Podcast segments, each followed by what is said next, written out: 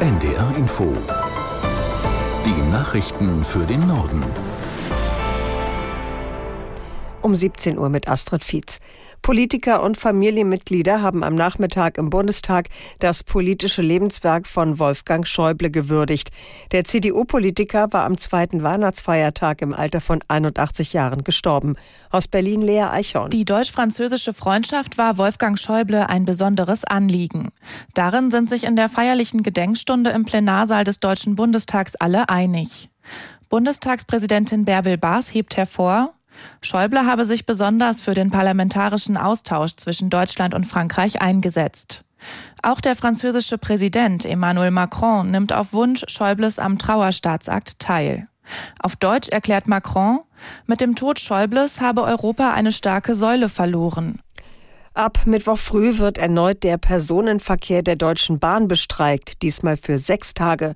Wie GDL-Chef Weselski den neuen Arbeitskampf begründet, dazu Laura Janke aus der NDR Nachrichtenredaktion. Beselski bezieht sich konkret auf das Angebot der Bahn ab 2026, die Wochenarbeitszeit um eine Stunde zu senken, bei vollem Lohnausgleich. Das sei allerdings an Bedingungen geknüpft, nämlich, dass es bis dahin genügend zusätzliche Mitarbeiter gäbe. Sollte das nicht passieren, werde die Arbeitszeit um null gesenkt, so der GDL-Chef. Die Bahn wirft der Gewerkschaft wiederum vor, den Tarifkonflikt maßlos zu verschärfen. Ein Großteil der Züge wird während des Streiks von Mittwoch bis Montag wieder stillstehen. Ein Notfahrplan ist in Arbeit. Bundeskanzler Scholz hat heute die Landwirtschafts- und Lebensmittelmesse Grüne Woche in Berlin besucht. Bei seinem Rundgang sagte er den Landwirten Erleichterungen zu. Aus Berlin Eva Huber. Die Ampelkoalition will Vorschriften in Deutschland so verändern, dass das Leben und Arbeiten auf den Höfen leichter wird. Auch Regeln auf EU-Ebene will die Bundesregierung in diese Richtung beeinflussen. Scholz weist auch darauf hin, dass das Versprechen, Bürokratie abzubauen, schon von vielen und schon lange geäußert wurde, ohne dass es spürbare Konsequenzen gegeben hat.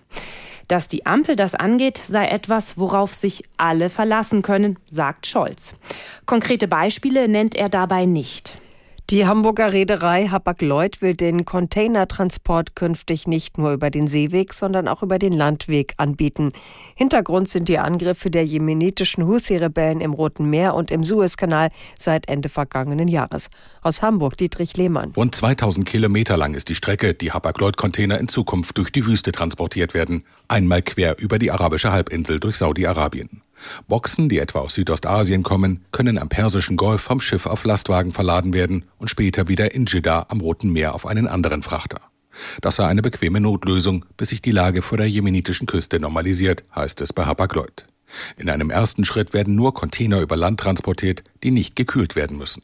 Das Angebot richtet sich vor allem an Kunden der Reederei, denen der Umweg um die Südspitze Afrikas zu lang dauert. Bis zu drei Wochen mehr brauchen Schiffe, die den kurzen Weg durchs Rote Meer und den Suezkanal meiden. Wie lange der Landtransport durch die Wüste dauert, ist noch nicht klar. Sturmtief Iris hat erste Auswirkungen auf den Bahnverkehr in Norddeutschland.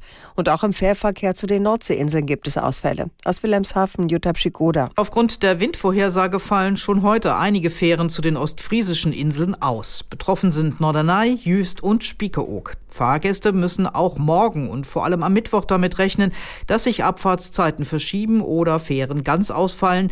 Der Sturm soll zur Wochenmitte am stärksten werden. Auch von und auf die Hochseeinsel Helgoland geht heute und morgen keine Fähre mehr. Im Süden Niedersachsens gibt's erste Probleme. Die für den Fernverkehr wichtige Bahnstrecke zwischen Göttingen und Kassel ist aktuell gesperrt. Bei Hanmünden stürzt ein Baum auf die Oberleitung. Das waren die Nachrichten.